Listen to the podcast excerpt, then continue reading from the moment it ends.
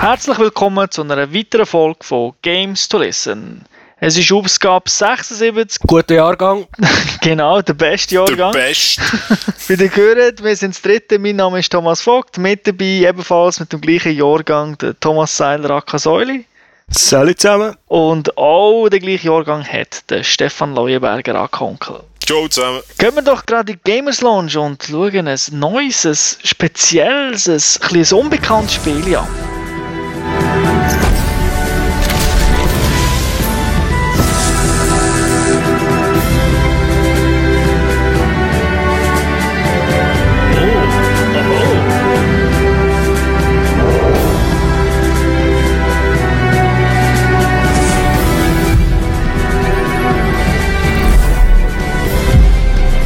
Ja, der Titel, den wir heute besprechen, ist Machika.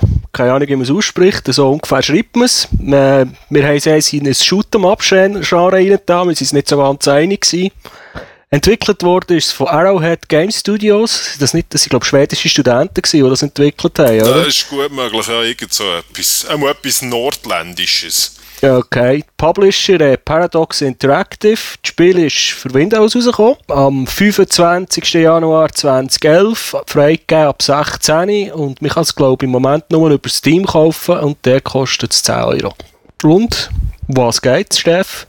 Hat eine Story? Ja, es hat eine Story, aber die ist Hanebüchern. Wegen dem gehen wir hier auch nicht grossartig drauf ein, sondern sagen nur, es geht darum, du bist ein Zauberlehrling, hast deine Abschlussprüfung geschafft, bekommst einen Auftrag, die belagerte Hauptstadt und somit den König vor den Orks zu retten gibt noch einen kleinen Story-Twist mit einer Zeitreise mehr, soll aber jetzt hier dazu nicht gesagt werden, weil wir ja schließlich nicht spoilern Also das Spiel, ich beschreibe es vielleicht am Anfang gerade mal äh, über das Interface, das ist ein, ein Spiel, das 3D-Sprites auf einer isometrischen 2D-Karte hat. Also die Grafik, die sieht nicht spektakulär aus. Die Leute würden jetzt sagen, das ist ja veraltet. Also die Grafik ist wie gesagt nicht spektakulär. Es ist sicher nicht hässlich. Sie erfüllt einfach den Zweck. Genau gleich ist der Sound. Also es hat zum Beispiel keine Sprachausgabe, sondern die Figuren reden untereinander alle Simlisch. Also wie ihr das vielleicht von den Sims kennt. Und von dem her erwartet hier von der Präsentation keine Wunder. Es ist nicht schlecht, es ist halt noch nicht vom Sockel. Das Spiel fängt leider eher langweilig an. Es gibt ein Tutorial, wo man das relativ komplexe System von diesen Zaubersprüchen, weil man, man spielt auf jeden Fall einfach immer einen Magier, es gibt keine anderen Rassenklassen, was auch immer, einfach Magier das System von diesen Zaubersprüchen ist eben relativ komplex, für das gibt es ein Tutorial, das ist aber eher langweilig, hat es mir dünkt. Es gibt zum Beispiel Adventure-Element, das hat mich wiederum sehr schade dünkt. Adventure-Element, so Rätsellösen in Anführungszeichen, die tauchen im Tutorial auf. Nachher eigentlich nicht mehr. Es gibt eine einzige Szene, wo man aber leider wieder genau das Gleiche muss machen wie im Tutorial. Man kennt es also schon und von dem her ist es nicht wirklich eine Challenge. Es geht also einfach ums Ballern. Genau. Und das Ballern ist am Anfang, von mir aus gesehen, eigentlich fast ein bisschen zu einfach am Anfang vom Spiel. Äh, es wird aber dann gegen Ende ziemlich happig. Und äh, vom Gameplay her erinnert es so ein bisschen an Diablo, aber eben wie gesagt, es ist kein Rollenspiel.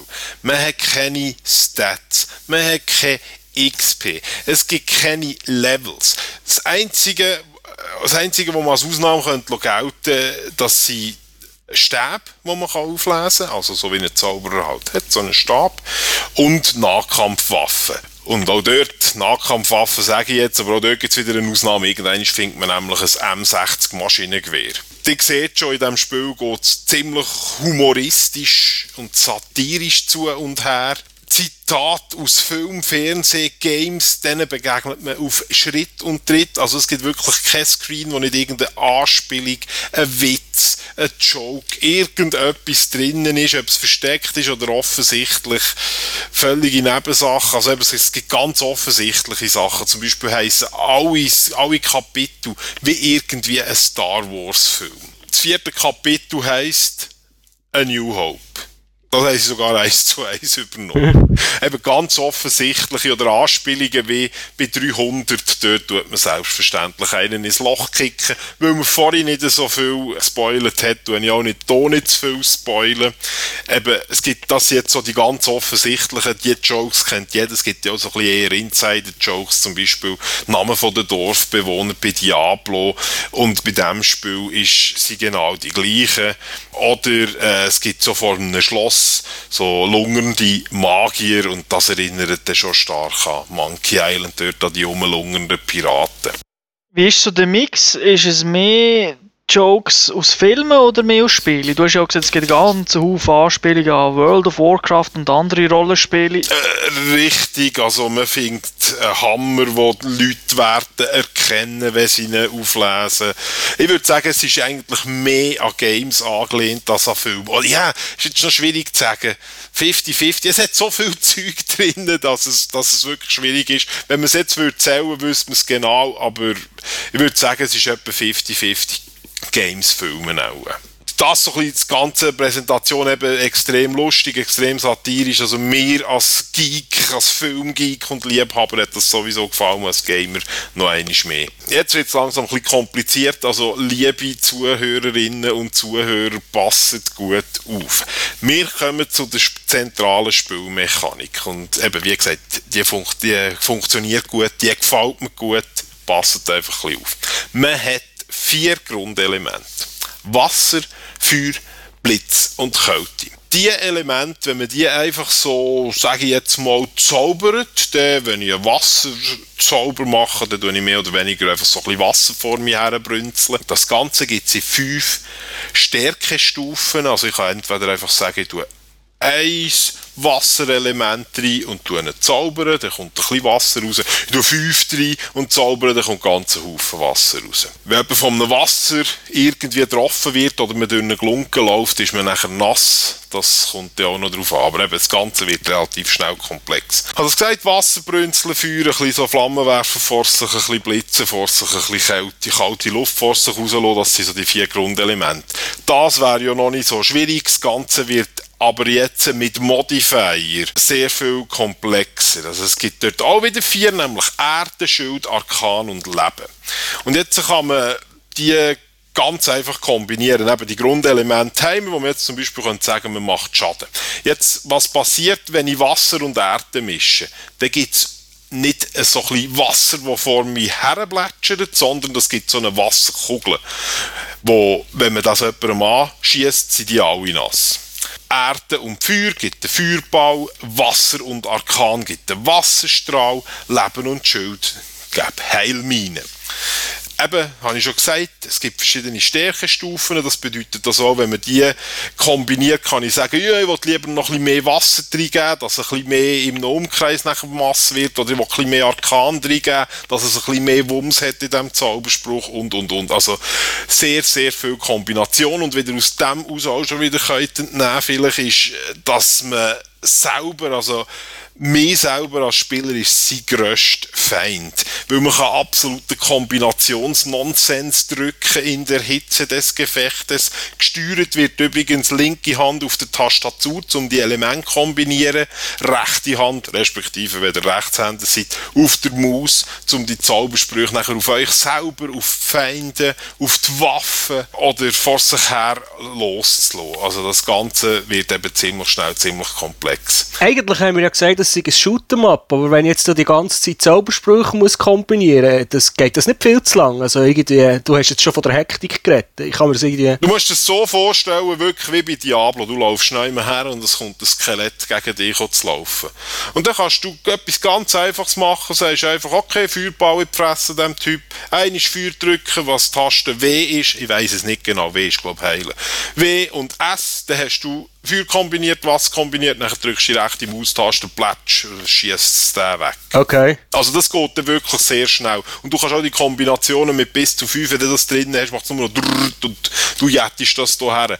Aber durch die Hektik, weil du eben so schnell schießen und machen drückst manchmal auch ein bisschen daneben und machst eine Scheisse. Machst zum Beispiel dir ein Schutzschild aufs Heilen drauf, anstatt dich selber zu heilen. Dann kannst du dich nicht mehr heilen, weil alle Heal-Spells weg von dir abgelenkt werden. Und so solche Sachen. Und das ist dann nachher schon, und eben jetzt musst du dir das noch vorstellen, alleine mal ja das noch gehen, weil du das einigermaßen kannst kontrollieren.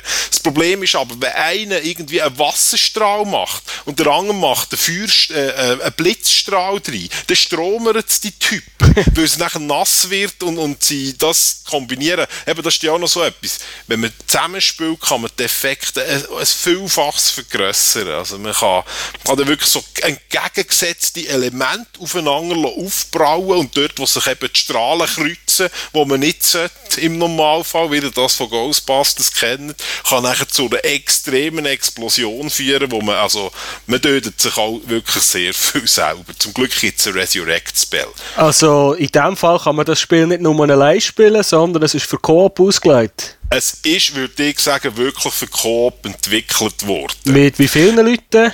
Vier Leute. Das vierte okay. kann man das online spielen. Weil, wenn man alleine ist, es einfach, also am Anfang, ähm, Entschuldigung, am Anfang geht's, aber am Schluss wird es wirklich recht schwer. Ich habe es nicht durchgespielt, Singleplayer, da stütze ich mich jetzt aufs Urteil von einem sehr guten Kollegen, wo man das so gesagt hat. Multiplayer habe ich es durchgegamet, weil es ist wirklich lustig. Und auch dort, also es bietet äh, 6, 7 Stunden Action und was ich muss sagen, für einen 10 Euro Titel, also wirklich nicht allzu schlecht, weil ja auch die grossen Shooter eigentlich nicht mehr bieten. Und eben, man kann Coop die Story durchspielen, was es hier gibt. Also halt einfach das Game. Es gibt aber auch noch so Challenge-Stages, wo man einfach in eine Arena reinkommt und dort muss man nachher gegen verschiedenste Monsterwellen, die da kommen, einfach so lange wie möglich überleben. Was ist denn so das Coolste daran? Das Chaos oder ähm, was hat dir am besten gefallen? Also mir hat am besten gefallen, dass es eben am Anfang von einer relativ einfachen Komplexität mit den Spells im Multiplayer halt relativ schnell sehr viel komplexer und auch lustiger wird durch das. Sagt mir jetzt einfach, Säuli ist einfach unser Healbot, der heilt uns die ganze Zeit du machst die ganze Zeit Wasserstrahlen, zum alle netzen, dann kann ich sie mit meinem Eisstrahl eingefrieren, weil du sie hast nass gemacht, werden sie zu Eisblöcken. Und dann kommt der Säule wieder, wenn er uns geheilt hat und prätscht irgendwie, kann man so Taktiken machen, wunderbar. Und das Ganze in einer Hektik, also eben, kannst du das nicht schöner vorstellen. Braucht allerdings, habe ich das Gefühl, um das Ganze lustig zu finden, wirklich Freunde, die das mit einem spielen, weil ich habe das Gefühl, es gibt Friendly Fire und ich habe das Gefühl, wenn man da mit irgendwelchen Randoms, wo der einfach nur Pfosten sein spielt, ich kann das auch, also mir würde es extrem schnell frustrieren, muss ich sagen. Aber wenn man es mit Freunden spielt und ein bisschen lachen kann, also der hat dann wirklich sehr viel Spass, weil es einfach, ja, es ist so ein bisschen Bomberman-Feeling, das fast aufkommt. okay, ein Hauptfaktor ist definitiv das Friendly Fire, wo das Ganze dann eben so ein bisschen chaotisch macht. Ich würde schon sagen, also eigentlich schon und halt eben, wenn man es aber dann eben, das ist halt das, es in die Hose geht. Über das muss man können lachen. Aber das Geile ist, wenn es klappt, der ganze, äh, weißt du, der Komplexplan aufgeht, den man hatte, so legen wir jetzt den, dann ist das göttlich. Dann ist das natürlich auch geil. Dann kannst du die Yetis explodieren gerade und so. Eben, und ich freue mich schon wieder auf Magica Vietnam. Das ist eine Erweiterung, die dann wird rauskommen. Und anscheinend ist man dort Astia Magier im Vietnamkrieg. Wie genau das, das wird, weiß noch niemand. Es gibt so ein Promo-Video im Moment, aber ich freue mich also wirklich sehr drauf. Okay, was wir ja nicht verschweigen das Spiel war ja sehr buggy, gewesen, was rausgekommen ist. Absolut. Es ist jeden Tag ein Patch rausgekommen. Wie ist jetzt der Stand heute Mitte März 2011? Also es ist ja wirklich, wie du sagst, es sind sehr viele Patches rausgekommen und von dem her kann man es also locker von A bis Z durchspielen. Man wird sicher noch der ein oder andere Fehler, also irgendwie Typen, die einfach tot sind, die glaube ich nicht wirklich tot sein, wo man noch mit ihnen reden Aber es ist nicht irgendwie ein Gamebreaker. Okay, sondern, das ist die Hauptsache. Genau, das ist die Hauptsache. Man kann darauf hoffen, dass es noch weiter patcht wird und irgendwann ist wirklich jeder Fehler draus ist. Aber also wirklich schlimme Sachen hat es nicht. Was ist dein Fazit? Mein Fazit ist, Multiplayer absolut top, Singleplayer ist so so lala, weil halt einfach die, das ganze Chaos nicht so zum Ausdruck kommt und zum Schluss auch recht schwer ist. Trotzdem für mich sehr erfrischend gewesen, weil man so viel kann kombinieren und rausfinden und düfteln und komm, wir machen es gescheit so und wieso sind wir jetzt gestorben und so wäre doch noch geil. Für Sci-Fi und Fantasy-Geeks wegen der vielen Anspielungen sowieso eine absolute Empfehlung und nachher zum Preis von 10 Euro kann man nicht viel sagen, ran an die Buletten, meine Herren. Wie drückt euch das in Punkt aus? Ich gebe dem Spiel ein 4 von 5. Ja, dann müssen wir das fast mal spielen miteinander. Ja, Wird spannend. tut mich jeden auf Steam, Onkel, los, kommt mit mir gamen. Gut, dann danke dir für die Ausführung und wünsche allen eine schöne und kurze Zeit. Bis zum nächsten Podcast. Viel Spaß. Ciao zusammen. Tschüss zusammen. Wiederhören.